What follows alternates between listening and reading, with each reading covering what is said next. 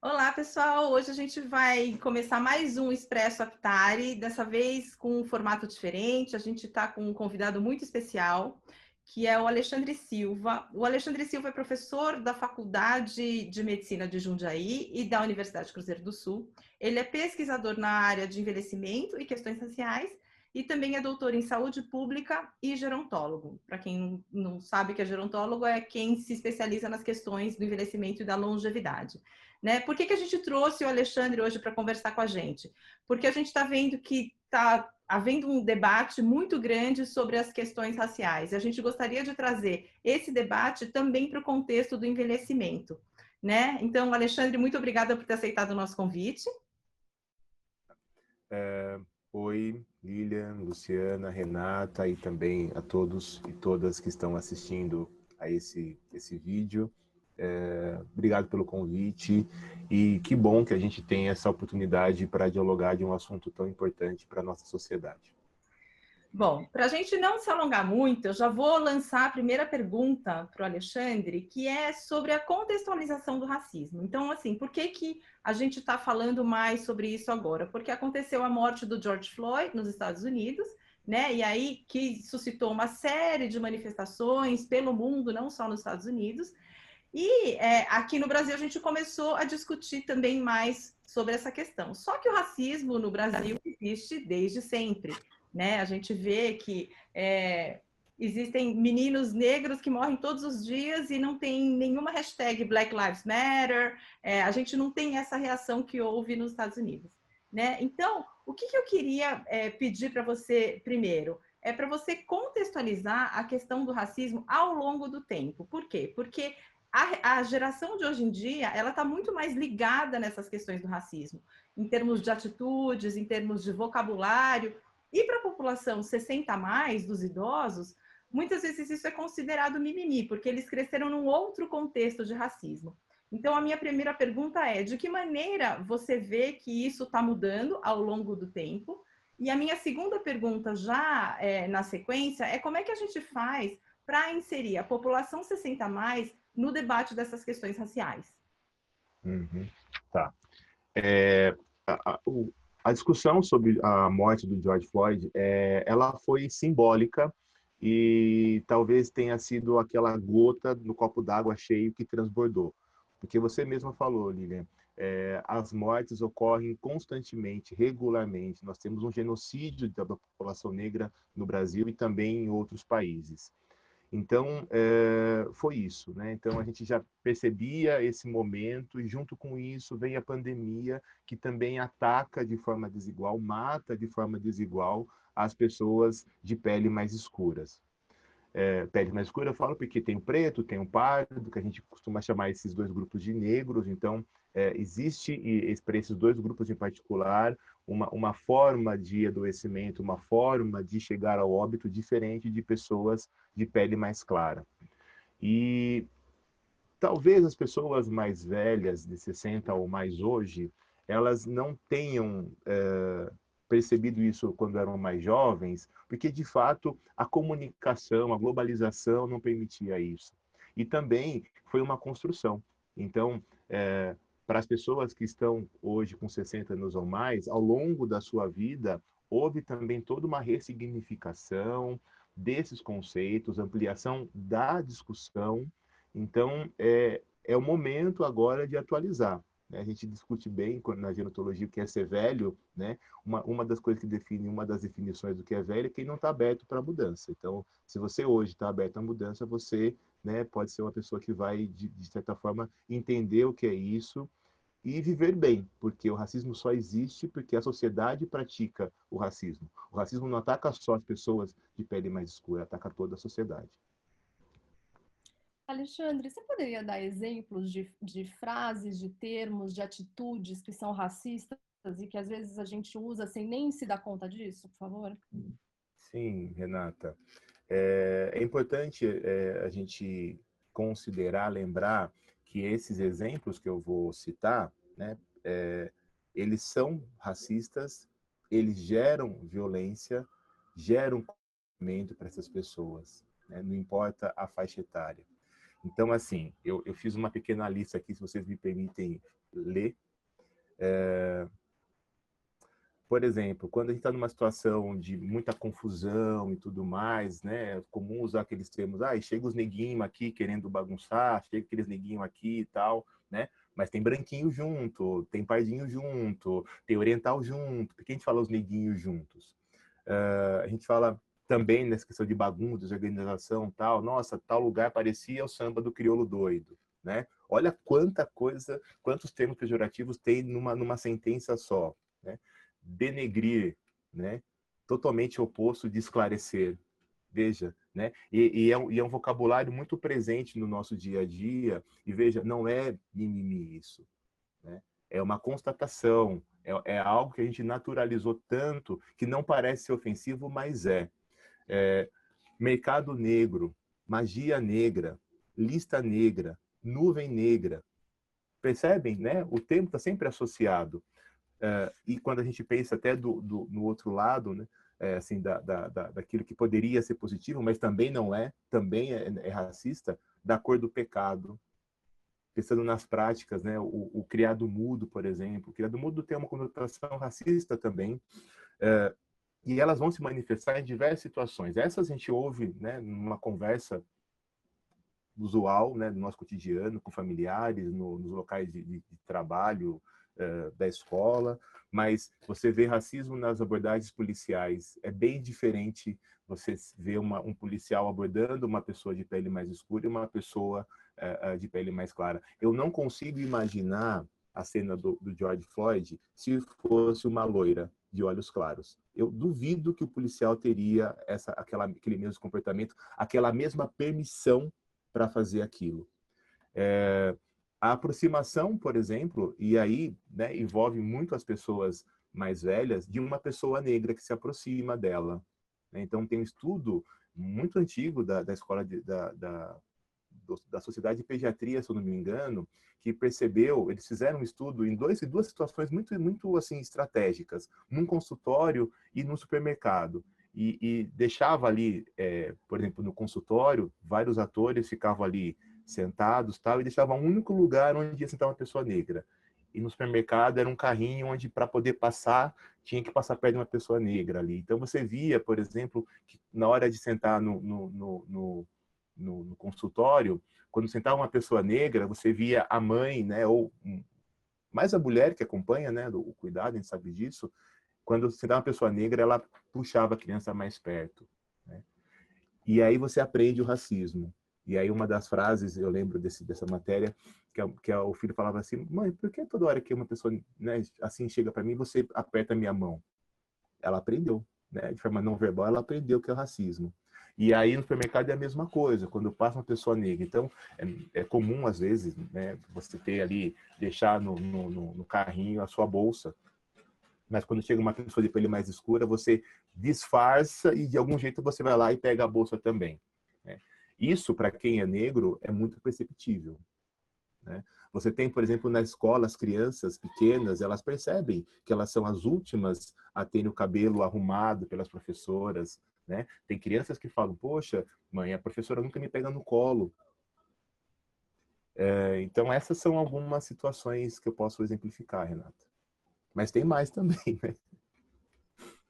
É, Alexandre, antes, antes da, da, da, Lu, eu queria só, ainda na, nesse contexto de exemplos e tal, é, a, a, gente tem uma, uma, dúvida muito grande em questão aos termos usados, né? Então, a gente tem o negro, é. o preto, o de cor, o que, que é certo, o que, que é errado, o que, que está em desuso e de que maneira a gente deve se referir a essa população, porque mesmo para a gente, eu tenho 46 anos, mesmo para a gente às vezes fica em dúvida, puxa, o que, que é politicamente correto, que termo eu não deveria usar, então eu gostaria que você esclarecesse isso para o público. Olha aí, desculpa, você já me chamou a atenção. É, isso é uma coisa muito interessante que eu gostaria até de, de mostrar para o nosso público como está arraigado isso, né? O Alexandre falou do esclarecer, do denegrir, e eu estou aqui usando o esclarecer, né? Então, substituindo a palavra, eu gostaria que você explicasse para o nosso público essa diferença e de que maneira a gente pode usar os termos da maneira correta. Tá. É, assim, o, os termos que hoje a gente fala que são termos adequados é a gente chamar a pessoa né, de negra, de preta ou de parda. Esses são os termos corretos, que são termos também usados pelo IBGE. Então, o IBGE hoje, para classificar, ele usa cinco categorias: preto, pardo, branco, indígena e amarelo. Amarelo seria as pessoas de descendência oriental. Mas para além de você usar o termo, você precisa, a gente precisa da comunicação entender o que você está querendo transmitir. Então pode ser que, né, entre vocês, né, Lilian, Luciana e Renata, e também para quem está nos assistindo, você fala um, uma, um termo nega, preto, preta, dentro de uma afetividade positiva muito boa mas sempre com a permissão de quem está sendo chamado por esse nome, porque é isso, né? A mesma coisa a gente fala da violência contra a pessoa idosa. O, o, xingamento também é. Você colocar um apelido que o idoso não quer, que a idosa não quer, também é violento. Então isso também ocorre para as pessoas de pele mais escura. E talvez as pessoas hoje com 60 anos ou mais fiquem um pouco confusas, porque lá no começo, da, na, na, juventude dessas pessoas, quando talvez as relações de trabalho sociais eram mais ricas, esses termos sempre trazia muito forte uma conotação negativa e racista. E aí você entende hoje porque algumas pessoas falam ah, uma pessoa de cor, né? E você vê que quando ela fala pessoa de cor, em boa parte das situações ela está querendo até falar, olha, né? A pessoa fala assim, é uma pessoa moreninha, uma moreninha bem escurinha, sabe? Esses termos, hoje, para a gente é pejorativo. Então, as pessoas hoje com 60 anos ou mais é, não vou lembrar, por exemplo, na época deles com 20, 30, 40 anos, muitos, muitos artistas, celebridades, executivos negros. Então, toda essa ressignificação também fez com que os termos tivessem outra, hoje, uma conotação positiva. Então, quando eu falo que eu sou preto, eu estou falando para além da minha cor. Eu estou falando que eu tenho uma identidade preta, que eu reconheço muito os meus valores, crenças, né? Eu reconheço, eu valorizo a minha cultura. E esse é, e esse é um ponto a se discutir. Por quê? Se você tem uma descendência europeia e você quer realmente fazer isso valer, você vai buscar, né? No seu bisavô, tataravô, você vai buscar lá na 15ª geração. Por que pessoas de pele mais escura também não podem fazer isso? E falar, eu tenho uma descendência africana assim, né? E que foi muito positiva. E aí a gente está falando de um outro assunto que são as narrativas. Quem conta a história das pessoas negras? Antigamente não eram os negros, né? Parece, para hoje quem tem 60 anos ou mais, de que a escravidão foi um processo assim, que os negros foram sempre muito passivos, né? E, e que a princesa Isabel falou, ok, eu, tô, eu acordei hoje com o coração todo né, repleto de amor e eu vou libertar. Não, imagina. Não, imagina. Foi muita resistência, foi muita luta, foi muita estratégia. As tranças que, as que, que, é muito comum você ver nas pessoas, né? É, homens e mulheres. Você sabia que isso, as tranças, os desenhos das tranças, muitas vezes, era a forma de mostrar para onde fugir? Veja. Né? Então, assim, Hoje a gente tem essa, essa, esse, esse ressignificado do que é ser negro. E você fala, é, é um povo que nunca desistiu, é um povo que sempre criou. Né? E foi o ponto alto quando a gente vê, por exemplo, o, o filme Panteras Negras, né? do Wakanda. Né? É isso, é isso. Alexandre, muito obrigada. Essas explicações foram bastante importantes. E, mas agora eu queria voltar um pouco para o contexto que a gente está vivendo de pandemia. É, você tem uma pesquisa que até foi a matéria da Aptari né, né, na sessão entrevista, e nós vamos deixar disponível aqui no descritivo do link, para quem quiser se aprofundar mais, é, que comenta uh, como a população negra ela tem uh, não só menor acesso a, a, ao sistema de saúde, mas uma trajetória dentro do sistema de saúde é, com desfechos menos favoráveis, né? É, e que há uma menor longevidade também da população negra no Brasil. São, é uma população que também apresenta maiores comorbidades, né, do que comparado com a população branca. Como é que tudo isso tem se refletido nesse momento de, de pandemia? Luciana, é uma boa pergunta que você faz, é, justamente nesse momento que nós estamos, né, enfrentando de diversas formas em diversas partes do país a, a pandemia da Covid, uh, as pessoas têm usado alguns termos que não são tão adequados. Tem falado grupo de risco. Né? Então, assim, é, pessoas idosas, pessoas negras e pessoas idosas negras, elas estão em condição de risco. Porque é justamente isso que você falou.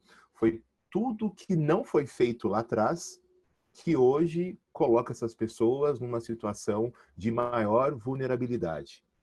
Não, não nasceram nessa condição. Para além da dificuldade do acesso à saúde e de tudo aquilo que envolve estar bem, né? Estar bem, por exemplo, é eu abrir a geladeira e ver que a geladeira tem aquilo que eu quero comer. Não só o que eu preciso, mas o que eu quero comer também, né? É, é você ter as contas pagas. Né? Então, eu espero que todo mundo possa ver esse vídeo que nós estamos produzindo, mas talvez algumas pessoas idosas ou negras ou negras idosas não tenham internet em casa. Então, assim, como é que a gente vai fazer com isso com isso possa chegar até essas pessoas. Então, na pesquisa que eu fiz, foi um, um registro né, de que é, sempre aconteceu para a população negra uma condição de possibilidades de cuidado com a saúde pior se comparado a pessoas de pele mais clara. E isso hoje né, torna essas pessoas mais vulneráveis. Então, algumas doenças como hipertensão, diabetes, obesidade, que poderiam muito bem ser tratadas lá atrás, não foram. E por que é importante a gente falar sobre isso? Porque a gente sabe muito bem quais, qual é o nosso repertório de terapêuticas, de formas de tratamento para hipertensão. De, não é igual falar da Covid, que hoje eu não sei bem, né? Testa um medicamento, testa outro. Não.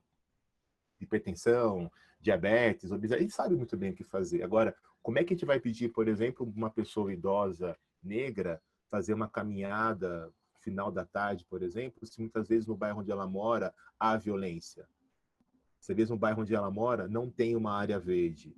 Se muitas vezes no, no, na, na, quadra, no parque, pode onde ela, que é próximo da casa dela, não há iluminação, não há segurança possível. Então, veja, e aí a gente não pode cair no, no, erro, que eu tenho ouvido assim algumas pessoas, que é de culpabilizar a pessoa.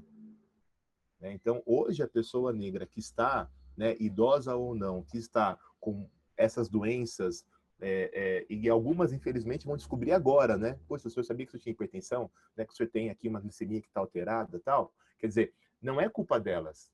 É culpa de um sistema de saúde que não foi capaz de perceber tudo isso. E eu não estou falando do modo SUS. Eu, eu sou um defensor do SUS o tempo todo, tá? Quero deixar isso bem, bem, bem evidente aqui. Mas a gente entende que ó, nos últimos anos houve uma desconstrução daquilo que poderia, de fato, cobrir de forma adequada essas pessoas. Então, se tem que ficar né, recados, né, tarefas para nós enquanto sociedade, é vamos fortalecer o SUS novamente. O SUS estava ficando fraco e agora a gente viu que sem ele, nossa, a situação seria muito pior. Então, para que a gente possa reerguer e ficar pronto para outras diversidades que possam acontecer, né? tanto transtornos mentais, por exemplo, agora, né, e, e mais as doenças crônicas que não são tratadas, que a gente consiga de novo dar para o SUS, né, o protagonismo que merece. Porque quem usa mais o SUS são pessoas negras. Mas os dados e a realidade têm mostrado, então, que efetivamente, para a questão da Covid, para além dessas vulnerabilidades já existentes, é, ainda há menor acesso, mais dificuldade para essa população? Luciana, sim, é, e, e, é isso, é, é, essa a marca do racismo. O racismo ele se manifesta de diversas formas. A, a, audiência né, do, do, de vocês é, é, é, nacional, então é um exercício que vocês podem, vocês podem fazer onde vocês estão. Nos bairros onde você tem uma maior concentração, né, onde moram mais pessoas negras, como tem sido a abordagem para a Covid? os testes diagnósticos estão sendo feitos de maneira adequada? Porque se todo mundo está falando, não só no Brasil, mas também fora, olha, a população negra morre mais cedo, morre antes, morre mais. Então, nos espaços onde eu tenho mais pessoas negras, eu preciso controlar para que essas pessoas não morram, porque ficar vivo é um direito. Não é, não é privilégio, não, é direito, é constituição. Se, se, se Lília tem o direito de ficar vivo, ficar viva, Renata também tem, Luciano também tem, eu também tenho. Então, você idoso também tem, não importa a sua cor, não importa se você tem deficiência ou não, não importa, todos temos o mesmo direito. Não é porque você vai ficando velho, vai perdendo, vai, vai caindo direito, não existe isso. Então, assim, se você tem, então, um, um local onde a, a, manifestação da Covid é pior, você precisa ter lá mais ações para esse enfrentamento. Desde hospitais de campanha, equipamentos de proteção individual para profissionais de saúde, mais profissionais de saúde, e tudo que está envolvido. E aí você vê que nesses espaços onde moram, onde, onde residem mais pessoas negras, é o inverso.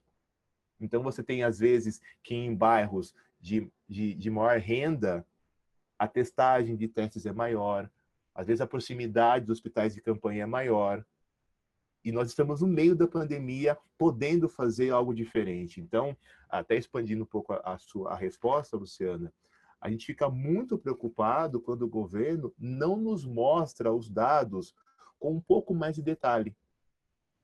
Então, gente, se nós soubéssemos, por exemplo, não precisa, né, mas se os gestores ali municipais, por exemplo, tivessem informação muito detalhada é, e fosse aberto também para as pessoas que estão envolvidas, né, e eu como sanitarista fico preocupado com isso e um grupo de colegas também, nós saberíamos até fazer maiores e mais é, assertivas contribuições para falar, olha, está chegando lá naquele bairro, o que dá para a gente fazer?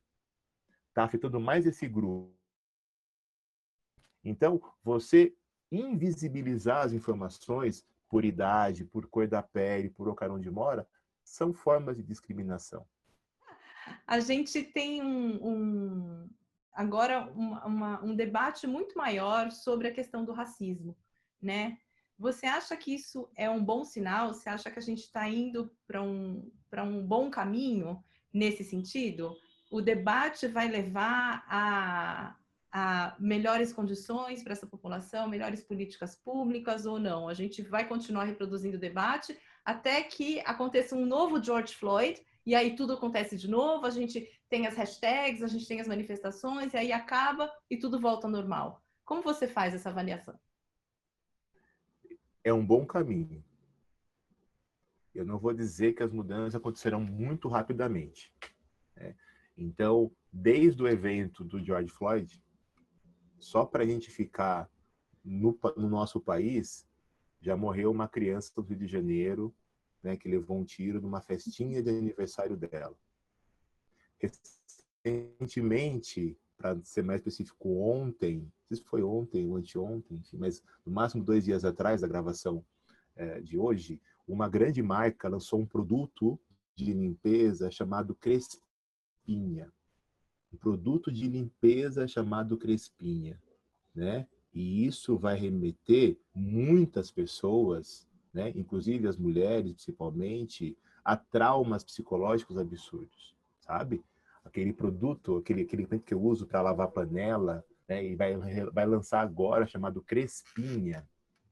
Então assim, os diálogos são um bom caminho, mas eu fico realmente com essa com esse receio, sabe, Lívia, de que seja um pulso para a gente falar sobre esse assunto e que isso não repercuta em mudanças, né? Mudanças que não é só no nível político, tem que ser em todos os níveis, das instituições, pessoais. Então, é, eu acho muito salutar estarmos aqui conversando sobre esse assunto, um diálogo, né? então não é uma manifestação, né? Não vou colocar placas aqui falando tal, mas tentando, para quem queira ouvir, o que é o racismo e dizer, pode ser que você, mesmo com as melhores das intenções, você sempre praticou práticas racistas e que ainda é tempo de mudar. Né? E, e, o melhor exemplo é você mudar com as suas práticas, você mostrar para as pessoas que você entende isso e muitas vezes fazer o que nós fazemos aqui, né? Olha, Alexandre, você pode explicar? Você pode desenhar para mim o que eu querendo dizer? A gente vê a mudança. Então, a educação dessa forma, e você que tem 60 anos ou mais, consegue se, se reinventar mais fácil, porque você tem história, você tem sabedoria. Então, você consegue ressignificar isso muito mais fácil e fazer mudanças até com, com, com, sua, com, com, os outros das suas das gerações, com seus filhos, com seus netos, com seus bisnetos. Então, de uma forma muito tranquila, né, sem pressão, né, é, dialogue isso com a sua família, né? Veja quem, quem tem práticas menos racistas e por que não tem, e quem tem, por que, que tem, né? E aí veja se ela faz isso de forma inconsciente, porque isso né, foi tão fortemente colocado na nossa sociedade que você aprendeu, você naturalizou, ou se a pessoa de fato tem essa prática para humilhar. Aí já é uma pessoa que você vai ter que ver se você quer continuar ou não fazendo parte do círculo social com essa pessoa. Puxa, muito inspirador esse papo. Eu acho que é, essas explicações que você deu foram muito elucidativas, porque muitas vezes a gente está aí reproduzindo estereótipos racistas, discurso racista, sem nem saber. E eu acho que é muito importante a gente discutir isso como uma forma de seguir adiante, né? De não ficar só no discurso, mas também mobilizar as pessoas para é, mudar as atitudes e quem sabe como sociedade a gente daqui a algumas gerações a gente está é, com, sem esse discurso, né? Não, não há mais essa, não, há, não vai mais haver esse resquício de, de é, um discurso inadequado ou de atitudes inadequadas. Então, Alexandre, gostaria muito de agradecer a sua participação no nosso Expresso. Eu acho que vai ser é, muito útil para as pessoas que vão assistir. E é, queria agradecer a Renata e a Luciana por terem participado também dessa entrevista e a gente fica por aqui. Voltamos na semana que vem. Obrigada, pessoal. Tchau, pessoal.